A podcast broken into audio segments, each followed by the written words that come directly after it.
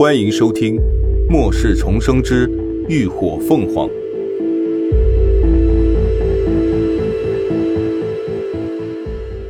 第二集：涅槃重生。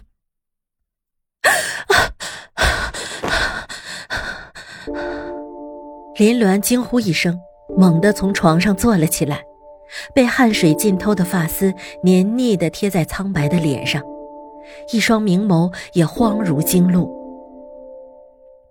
然而，入眼的是一间整洁的卧室，浅蓝的碎花墙纸，白色的书桌衣柜，暖黄的晨光透过青阳的纱窗散落在床上，映下一片浮浮沉沉的光影。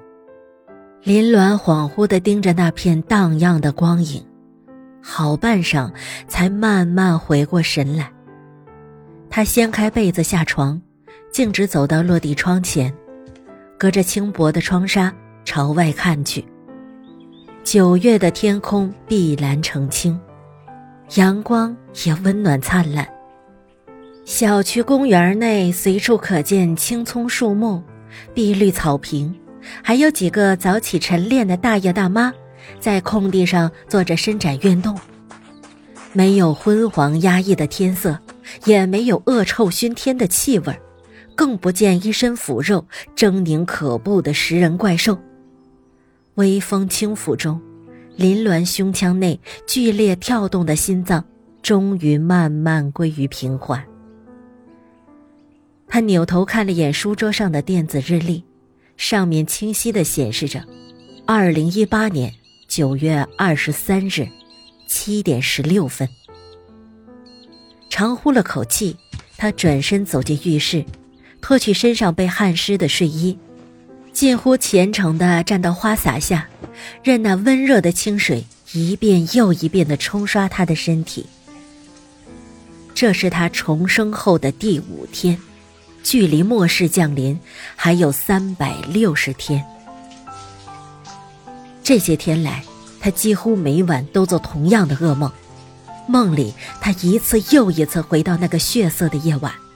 而他也从噩梦初醒时的难以置信、惊慌失措，到狂喜哭泣、患得患失，再到如今这般平静的接受。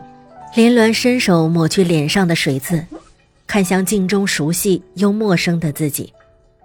他长得并无多美，飞眉凤眼透着几分清冷孤傲，琼鼻润唇倒显得温暖俏皮。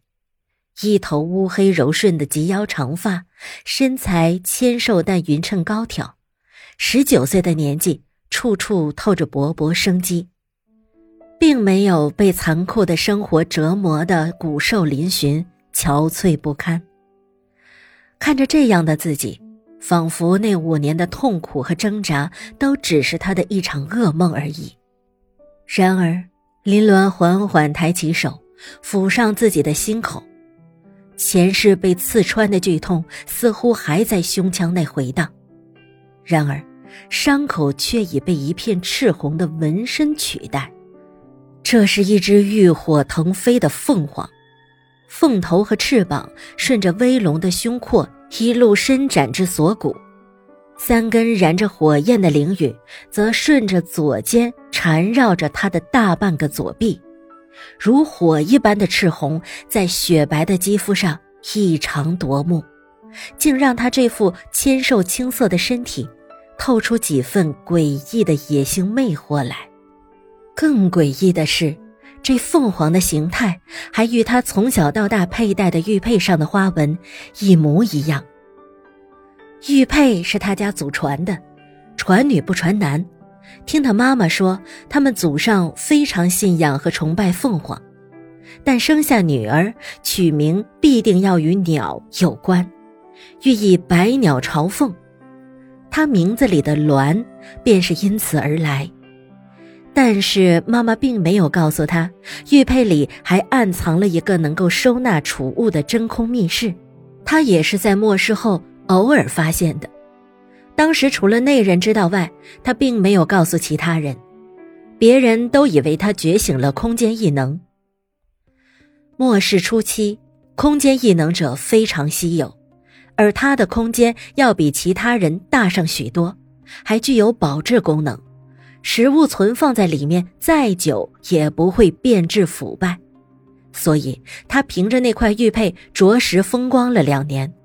直到后来，越来越多的人觉醒了空间异能，而且还能不断的提升进阶，不仅空间的储存容积变大，保质的时间越来越长。甚至还能够利用空间自保和攻击，像他这般手无缚鸡之力的异能空间者，很快变成了累赘。